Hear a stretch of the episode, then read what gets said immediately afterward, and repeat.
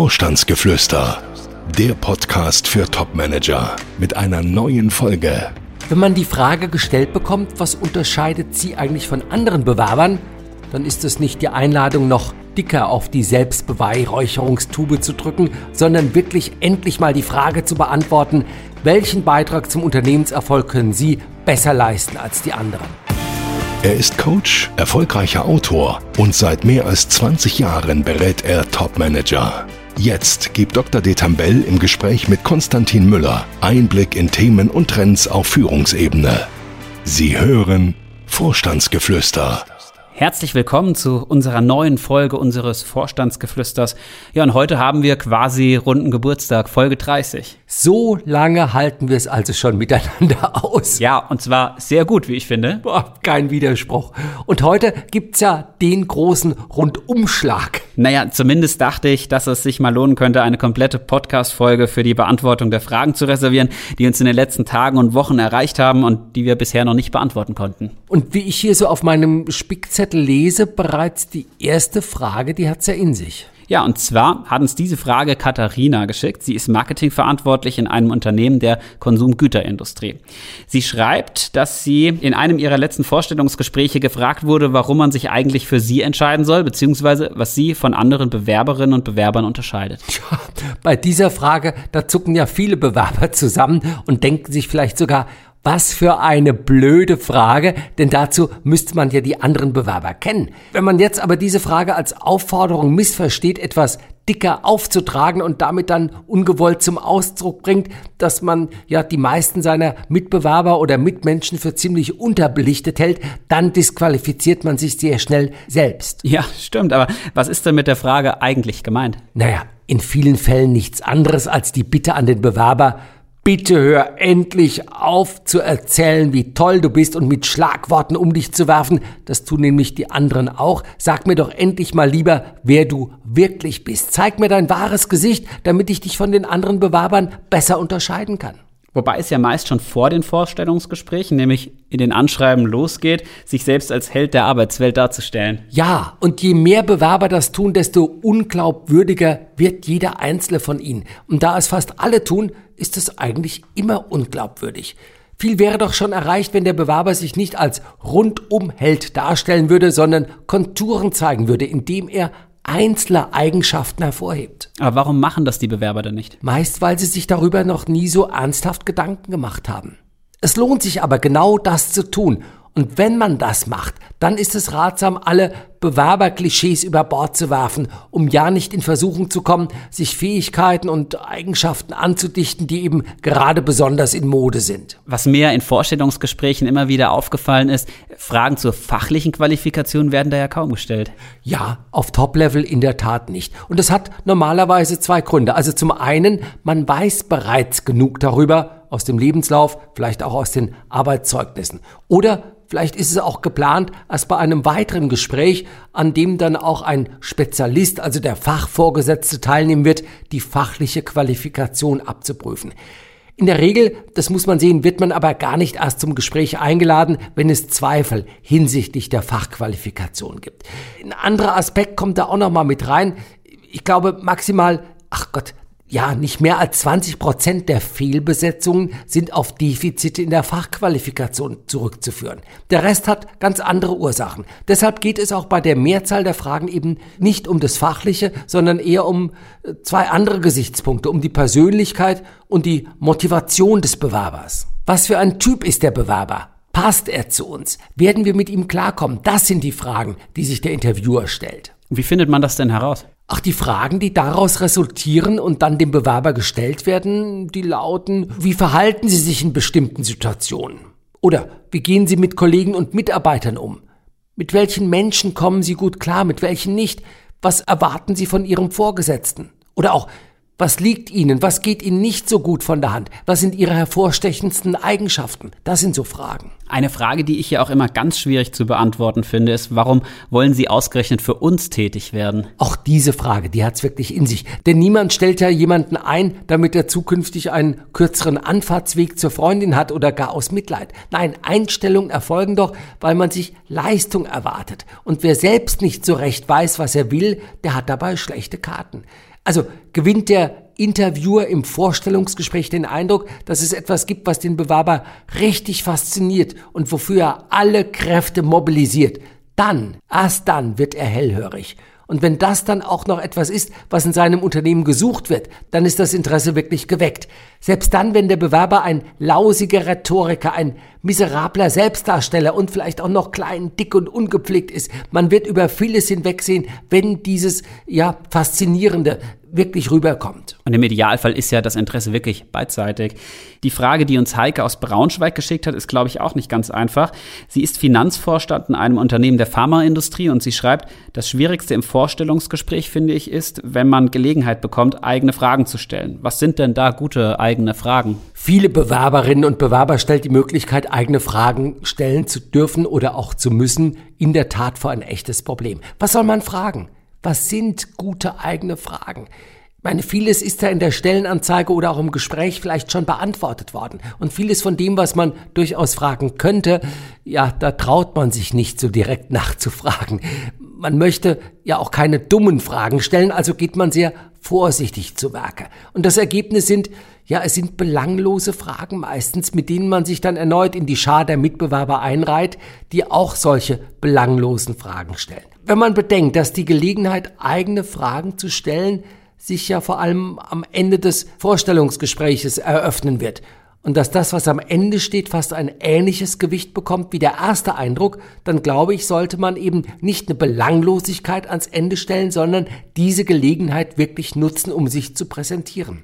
Ich meine, man muss sehen, es geht in allem, im ganzen Vorstellungsgespräch geht es darum, worüber zu bringen, wofür man sein Geld wert ist. Und das kann man auch mit den eigenen Fragen tun. Also Beispiel, wenn die Frage lautet oder die Aufforderung erfolgt, bitte, Sie haben doch auch bestimmt eigene Fragen. Welche können wir Ihnen beantworten? Statt dann irgendein belangloses Zeug zu erzählen, könnte man doch sagen, ja, sehr gerne. Wissen Sie, in meinem letzten Unternehmen im letzten Jahr habe ich es geschafft, in einem Jahr den Umsatz um 30 Prozent zu steigern und in Asien das Geschäft neu aufzubauen. Welche Pläne haben Sie umsatzmäßig und im Hinblick auf die Internationalisierung? Auf diese Weise hat man eben nicht nur die Frage gestellt, sondern man hat auch nochmal rübergebracht, wofür man sein Geld wert ist. Das scheint mir clever. Also Fragen zu stellen, die gut durchdacht sind, das kann sich durchaus lohnen. Unbedingt. Denn letztlich, das muss man sehen, ist ein Vorstellungsgespräch wirklich nichts anderes als eine Verkaufsverhandlung, ein Verkaufsgespräch. Der Bewerber ist der Verkäufer und ein guter Verkäufer gibt in einem Verkaufsgespräch ja nicht nur Antworten, sondern er stellt auch Fragen. Immerhin möchte er ja, das ist ein weiterer Aspekt, ja auch herausfinden, womit er seinem Kunden dienen kann und ob das, was er anzubieten hat, überhaupt gefragt ist. Also wer im Bewerbungsgespräch keine oder nur wenige Fragen stellt, der muss damit rechnen, dass dem Gesprächspartner auch Zweifel kommen, ob es wirklich um die Position geht oder, ich sag's mal ganz platt, am Ende nur um die Kohle. Entscheidend für das Abschneiden im Vorstellungsgespräch ist nicht nur, was man auf die Fragen des Interviewers geantwortet hat, sondern ob man selbst gute Fragen stellt. Und alle Fragen sind erlaubt, nur eben eine nicht, die wie viele Urlaubstage es gibt. Gut, die nächste Frage kommt von Margarete aus Frankfurt. Sie fragt, wie wichtig ist die Körpersprache in einem Vorstellungsgespräch? Ach Gott, ich meine, bei Berufseinsteigern oder auch im unteren und mittleren Management ja, da entdeckt man immer wieder zum Teil doch erschreckende Defizite im Hinblick auf die Körpersprache. Aber auf Top-Level, da nehmen diese Defizite doch deutlich ab. Das mag zum einen daran liegen, dass Manager der mittleren Ebene, die über erschreckende Defizite in der Körpersprache verfügen, es eben gar nicht auf Top-Ebene schaffen. Zum anderen liegt es aber wohl auch daran, dass viele Topmanager doch im Laufe der Karriere ja viele Seminare zur Rhetorik, Auftritt, Körpersprache und so weiter absolviert haben und das bleibt dann nicht ganz ohne Wirkung. Dass es dann trotzdem immer noch und immer wieder etwas zu verbessern gäbe, das ist zwar richtig, aber man muss schon sehen, um zu einer deutlich besseren Performance zu gelangen, müsste man vermutlich über mehrere Monate in eine Schauspielschule gehen oder, oder ähnliche Kurse besuchen und dafür hat niemand wirklich Zeit. Und ob sich die Investition dann am Ende wirklich lohnt, das muss man zumindest mal kritisch anfragen. Ich würde was anderes empfehlen. Mir scheint ein anderer Weg wirklich zielführender.